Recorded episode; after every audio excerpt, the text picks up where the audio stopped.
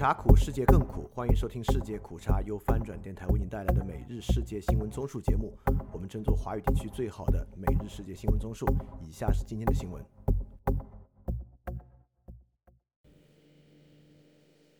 以下是今天二月十五日的新闻。首先是巴以战争，内塔亚胡拒绝派代表团到开罗推动和平谈判。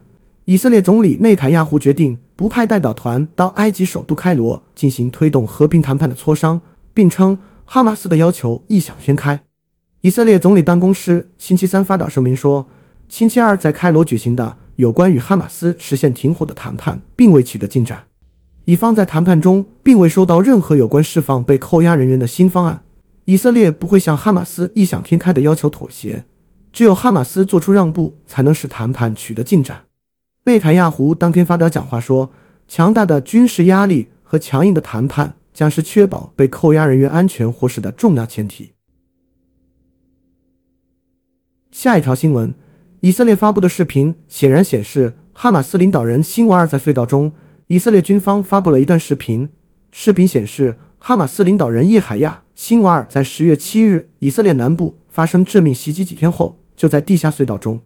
在哈马斯恐怖主义统治下遭受地面苦难，以色列军方在 X 上写道：“没有足够深的隧道让他藏身。”该帖子包含一段视频，军方称辛瓦尔是哈马斯领导人辛瓦尔，据信他对十月七日的袭击负责，跟随他的家人穿过隧道。军方表示，这段视频是在袭击发生几天后在汉尤尼斯身下拍摄的。然后是中国新闻。中国力争提升农村自来水普及率至百分之九二。中国水利部称，力争在今年年底将农村自来水普及率提升至百分之九十二，规模化供水工程覆盖农村人口比例达到百分之六十三。水利部农村水利水电司相关负责人说，根据二零二四年农村水利水电工作要点，各省份要结合当地水网建设，认真谋划推进农村供水工程建设，依托大水源建设大水厂。接入大管网，优先推进城乡供水一体化。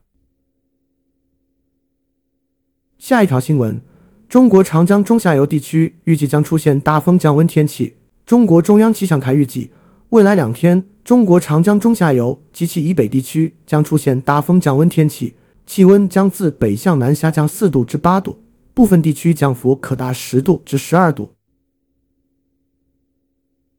下一条新闻。二零二四年中国电影春节档票房突破五十亿元。据中国灯塔专业版数据，截至十四日十一时四十二分，二零二四年中国电影春节档档期总票房突破五十亿元人民币。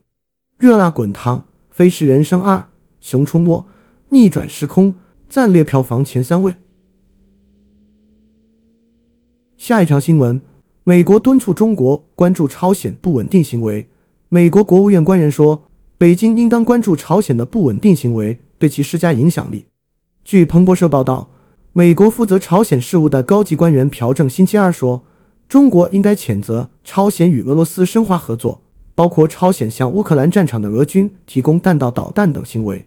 朴正在接受采访时说，朝鲜问题不仅是美国的问题，也是中国的问题。中国有影响力，有责任发挥作用。下一条新闻：美国网络安全公司揭露中国大陆疑似网攻台湾。美国网络安全公司最新报告显示，在一月十三日台湾大选前夕，与中国大陆有关的网络操守似乎进行了一次大规模的破坏性网络攻击，试图干扰这场选举，但仍不清楚此次突袭行动的确切目标及其达到的成效。据美国之音报道，美国治安公司 Trellix 星期二发布的报告显示，研究人员称，在台湾大选前二十四小时。台湾遭遇大规模网攻，对台湾机构的网攻比平常激增超过一倍。报告称，恶意网攻从一月十一日的一千七百五十八起暴增至一月十二日逾四千三百起。报告指出，多数网攻似乎集中在政府办公室、警察部门及金融机构，这些攻击聚焦于内部通讯、警方报告、银行对账单以及保险资讯。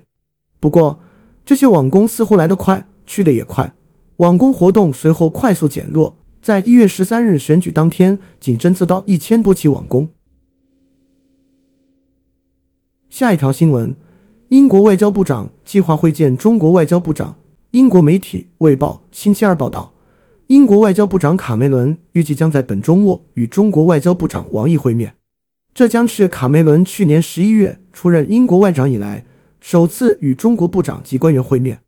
报道引述两名政府消息人士称，英国外交部已安排卡梅伦在这个星期五和星期六在德国出席慕尼黑安全会议。会议期间，他会与中共中央政治局委员、外交部长王毅会面。报道称，卡梅伦自去年十一月担任英国外长以来，因其与中国的关系而面临压力。他在与王毅的会面中面临提出人权和国家安全担忧问题的呼声。下一条新闻：反引渡中国援助中心在马德里成立。位于欧洲的人权组织保护卫士本星期在西班牙马德里宣布启动反引渡中国援助中心。该中心希望协调国际组织合作，努力阻止引渡和遣返被中国当局通缉的人权活动人士，并且为法律从业者、政策制定者。和媒体专业人士提供相关信息，为寻求政治庇护的中国人权捍卫者提供额外资源，以应对来自中国的引渡要求。下一条新闻：崔天凯指出，中国不会落入台海战争陷阱。中国前驻美国大使崔天凯在一场研讨会中指出，中国不会落入别人所设下的台海战争陷阱，中国会以最符合中华民族利益的形式完成统一。分析人士指出。中国外有民主长城围堵，内有经济不佳的隐忧。崔天凯的说法反映出，当前北京在台湾问题上一定程度上存有避战的心态。也有分析指出，谈谈打打，打打谈谈是中共惯用的手法，不足为奇。台湾海峡近年来成为潜在冲突热点，台湾问题更是美国和中国之间最敏感的问题之一。下一条新闻。挪威警告中国间谍活动遍布欧洲，继德国、英国等多国示警中国间谍活动后，挪威政府在其最新的安全挑战年度报告中警告称，中国间谍遍布欧洲，其情报网络对欧洲构成安全威胁。新闻周刊报道，根据挪威情报机构周一发布的文件，他们的活动包括政治情报和产业间谍活动，网络空间是其主要门户。挪威情报机构称。中国情报部门通过一系列常用工具和数字基础设施隐藏自身活动轨迹，在欧洲各地开展活动。然后是亚太印台新闻：台湾金门海域追击大陆快艇引发两死事件。台湾海巡署星期三在金门海域追击一艘中国大陆快艇，该船不慎翻覆，并导致四名船员落海，其中两人获救送院后不治。大陆国台办对此强烈谴责，并要求台湾方面立即查明事件真相。根据台湾海洋委员会海巡署官网发布的消息，海巡署金马鹏分署 CP 幺零五幺艇 星期三下午执行春节防堵金门富国登海域陆船越界作业重点勤务期间，在金门北定岛东方一点一海里发现一艘大陆籍快艇无船民越界。海巡署称，在执法过程中，该船不慎翻覆，四名人员落海。期间，海巡艇救起两名船员及寻获另两名落海失去意识船员，经送医急救无效。下一条新闻：韩国与古巴正式建立外交关系。韩国与古巴正式建立外交关系。韩联社报道，韩国和古巴于美东时间星期三在纽约建立了正式外交关系，两国的驻联合国代表互换建交文书。古巴于一九四九年承认韩国并与之建交，但两国在一九五九年古巴社会主义革命后断交。不过，自进入二十一世纪以来，随着经济文化交流的增加，两国之间的气氛发生了改变。外交当局轮番亲自提议建交和建立领事关系。下一条新闻：普拉博沃和吉布兰赢得印尼正副总统选举。新华社报道。印度尼西亚多家民调机构的抽样计票结果显示，国防部长普拉博沃和佐科之子吉布兰赢得正副总统选举。另据印尼雅加达邮报报道，根据智库印尼战略与国际研究中心和 Cyrus Network 截至新加坡时间星期三傍晚六时五十分的抽样计票结果，普拉博沃和吉布兰获得了百分之五十八点二的选票。下一条新闻：印尼甘查尔团队称大选期间存在舞弊。印度尼西亚总统候选人丹查尔的发言人说，丹查尔的竞选团队收到了有关大选投票日期间存在舞弊情况的报告。路透社报道，中爪哇省前省长丹查尔竞选团队负责人阿斯贾德星期三下午披露，团队收到报告说，当天的选举期间出现结构性、系统性和大规模的舞弊情况。狂团队正在调查这些报告。下一条新闻：新加坡大使评论 TikTok CEO 国际质询影响美国形象。针对 TikTok 新加坡籍首席执行官周受资早前在美国国会被追问国籍以及和中国共产党的关联，新加坡驻美国大使吕德耀指，这种质询如果太过分，可能破坏国际社会对美国的看法。下一条新闻：朝鲜在东海岸发射多枚巡航导弹。韩国军方说，朝鲜星期三上午。在东海岸发射了多枚巡航导弹。路透社报道，根据韩国联合参谋本部的一份声明，朝鲜于星期三上午九时左右，在东部沿海城市元山附近发射导弹。下一条新闻：印度农民前往首都新德里抗议期间与警方发生冲突。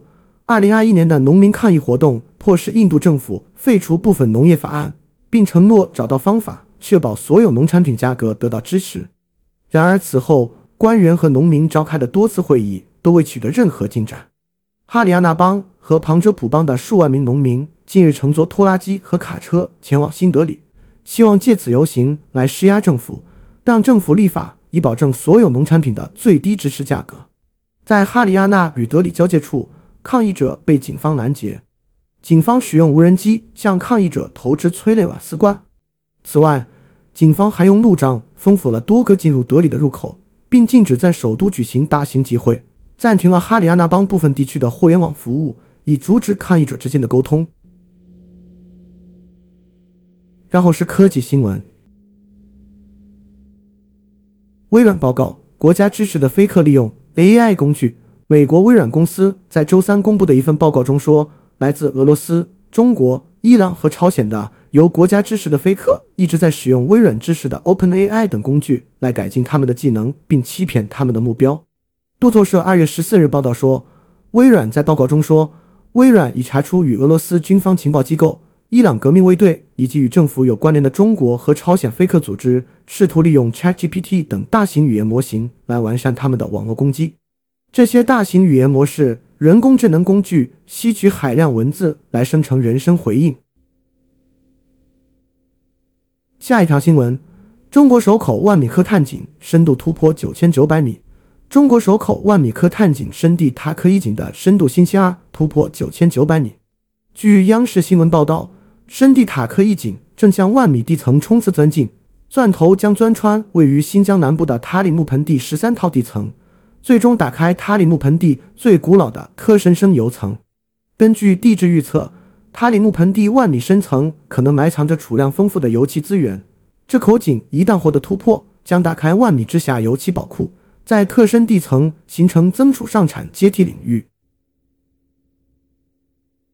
下一条新闻：OpenAI 开发网络搜索产品挑战谷歌。据了解，OpenAI 计划的人士透露，OpenAI 一直在开发一款网络搜索产品，该产品将是这家微软支持的初创公司与谷歌进行更直接的竞争。这位人士表示，该搜索服务将部分由必应提供支持。我们关注财经方面，阿里巴巴寻求与沙特、阿联酋合作。阿里巴巴集团总裁艾文斯表示，随着中国加强与海湾地区的关系，阿里已寻求与沙特阿拉伯及阿联酋的当地公司进行合作。据彭博社星期三报道，埃文斯在迪拜世界政府峰会的一个小组讨论中。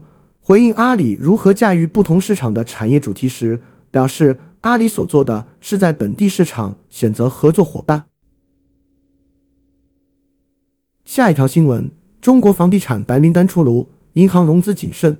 中国地产研究机构克尔瑞最新报道称，中国房地产白名单虽为房企融资开闸，但并非所有的房企或房地产项目都能获得金融机构融资。各大银行对于房地产业贷款态度仍然谨慎。同时，今年一二季度是房企债务到期高峰期，上半年房企的压力仍然较大。克尔瑞星期三发布报告显示，截至一月底，第一批房地产项目白名单陆续出炉，并已推送给商业银行，共涉及房地产项目三千二百一十八个。商业银行向二十七个城市八十三个项目发放贷款，共一百七十八点六亿元。报告称，白名单虽为房企融资开闸，但并非所有的房企或房地产项目都能获得金融机构融资。各大银行对于房地产业贷款态度仍然谨慎。当前多数民营房企融资难、融资贵的问题仍有待解决。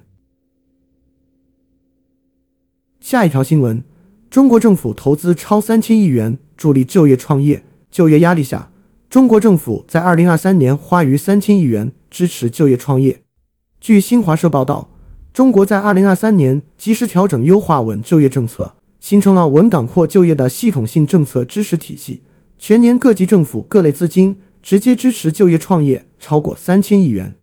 中国人力资源社会保障部就业促进司副司长运东来表示，二零二三年全国城镇新增就业一千二百四十四万人，高校毕业生等青年就业基本稳定，持续好转。农村劳动力外出务工规模继续增加，脱贫人口务工规模达到三千三百九十七万人。下一条新闻：华南城地产面临债务违约压力，背靠深圳国资的华南城地产处于债务违约的边缘。在去年十二月获得一笔债务展期后，华南城上周再发公告，因流动资金紧张，预计将有两笔美元债违约。据彭博社报道，华南城应该在二月九日和二月十二日分别支付一笔美元债券的本金分期付款，以及另一笔美元债的利息。但是该公司在二月九日公告。无法支付这两笔款项。华南城发布的公告显示，因外部因素变化，公司销售不及预期，现金流只能保证日常经营所需，公司的流动资金日趋紧张，在债务上面临着非常大的还本付息压力。下一条新闻：德国在华投资增长百分之四点三。德国央行公布的数据显示，二零二三年。德国在中国的直接投资金额增长了百分之四点三，达到创纪录的一百一十九亿欧元，约一百二十七亿美元。这个数据在去年欧美国家对华贸易下降和去风险力度走强的背景下，显得格外引人注目。三年疫情让全世界发现，以中国这个世界工厂为核心的全球供应链非常脆弱。北京政策多变，随时可以造成供应链中断。为了汲取这个教训，欧盟集体决定。在不与中国经济脱钩的情况下，降低对中国的依赖，并提出了去风险化的对华贸易政策。路透社说，德国政府虽然一再要求德国企业减少对华贸易，并大幅度削减了给德国企业提供的对华投资担保，但结果却是德国企业在中国的大规模投资并未因此而发生实质性的变化。下一条新闻。日本二零二三年的名义国内生产总值为五百九十一点四百八十二万亿日元，被德国超过。据内阁府称，换算成美元为四点两千一百零六万亿美元，被德国反超，跌至全球第四。除了多年的低增长和通货紧缩外，日元贬值也导致换算美元时数额减少。下一条新闻，高盛表示，英国脱欧明显落后于其他发达经济体。高盛的最新分析显示，英国今天的经济状况比脱欧前更糟糕。英国脱欧决定对经济造成了百分之五的阻碍。估计显示，与其他可比国家相比，华尔街银行将短缺归因于三个关键因素：贸易减少、商业投资疲软、来自欧盟的移民减少。然后是俄乌战争，俄罗斯暂停向北极理事会缴纳年费。俄罗斯决定在北极理事会所有成员国恢复参与理事会实际工作之前，暂停向该理事会缴纳年费。新华社报道，俄罗斯通讯社星期三从俄外交部获悉，俄罗斯已暂停向北极理事会缴纳年费。北极理事会成员国需要恢复参与的工作主要是实施联合项目，涉及所有北极国家面临的问题，如保护北极地区脆弱的生态系统、极地研究、极地海洋科考、发展极地人文交流。以及改善北极地区居民，尤其是原住民的生活条件等。下一条新闻：美国防部长主持支持乌克兰视频会议。美国国防部长奥斯汀周三主持召开了美国与其盟国的视频会议。讨论如何继续支持乌克兰，将这场已经持续近两年的俄乌战争进行下去。乌克兰国防联络小组将五十多个国家的官员们召集到一起，就各国支持乌克兰的行动进行协调。目前的最大不确定因素是尚不清楚给乌克兰提供军援最多的美国什么时候才能恢复对乌援助。五角大楼副新闻秘书萨布丽娜·辛格在记者会上表示：“我认为大家将会得到的信息是，美国将继续与乌克兰站在一起，无论这需要多久。但是。”我们也确实需要得到国会授权，才能继续提供这些综合方案。下一条新闻：乌克兰声称击沉俄军登陆舰。乌克兰军方十四日声称，在克里米亚南部附近的黑海海域击沉俄军凯撒库尼科夫号登陆舰。乌国防部情报总局称，乌方在此次袭击中使用了 V 五型海上自主警卫无人艇，爆炸损坏了凯撒库尼科夫号左侧。乌国防部消息称，乌方在袭击中还使用了无人机等装置。多名俄罗斯军事博主证实登陆舰遭袭，但没有确认该船沉没。目前该消息尚未得到俄罗斯当局证实。俄罗斯国防部仅表示，俄防空部队在黑海海域上空摧毁乌军六架无人机。下一条新闻：普京称俄罗斯即将研制出癌症疫苗。俄罗斯总统普京周三表示。俄罗斯科学家即将研制出癌症疫苗，很快就能提供给患者。普京在电视讲话中表示：“我们已经非常接近研制出所谓的新一代癌症疫苗和免疫调节药物。我希望他们很快就能有效地用作个体治疗方法。”普京没有具体说明拟议的疫苗将针对哪种类型的癌症，也没有具体说明如何针对。最后是世界其他新闻。法国前总统萨科齐竞选资金非法案被判刑。法国巴黎一家上诉法院判定，前总统萨科齐2012年竞选连任期间非法使用竞选资金罪名成立，判处一年有期徒刑，但无需入狱服刑。2021年，巴黎法院裁定萨科齐在2012年大选期间非法过度使用竞选资金，他被判处一年有期徒刑，但随后提起上诉，判决缓期执行。路透社报道。巴黎的上诉法院星期三再次判定他罪名成立，并判处一年有期徒刑，但其中一半刑期缓期执行，并且允许他通过佩戴电子手环等替代方式服刑，无需入狱。下一条新闻：北约秘书长称，十八成员国达到国防开支目标。北约秘书长斯托尔滕贝格说，今年将有十八个成员国实现国防开支占国内生产总值百分之二的目标。这一目标于十年前设定。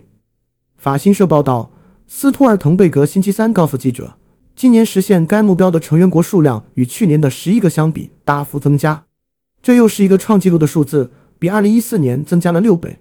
当年只有三个成员国达到目标。下一条新闻：民主党索奇在纽约众院特选获胜。美国爱迪生研究公司预测，民主党前众议员索奇在纽约一场众议院特别选举中获胜，这意味着共和党在众议院本已微弱的优势进一步被削弱。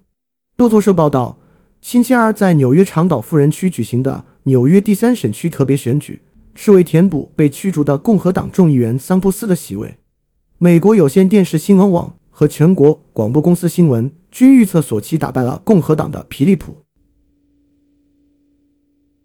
下一条新闻：众议院议长反对外援议案。众议院议长麦克·约翰逊周三说：“美国人民期望议员们聚焦国内问题，而不是援助海外。”他再次誓言不会将参议院通过并得到两党支持的950亿美元外援议案付诸众议院全院表决。我们将继续要求，在我们处理世界各地的问题之前，先处理我们自己的问题。”约翰逊周三对记者们说：“这不是竞选信息，这是真相。”这是在美国人民心中引起共鸣的事情。我们在他们一边，这一边代表常识，代表安全，代表稳定。但是民主党人说，美国众议院的多数议员，包括一些温和派的共和党人，希望就参议院的这项法案进行辩论和表决。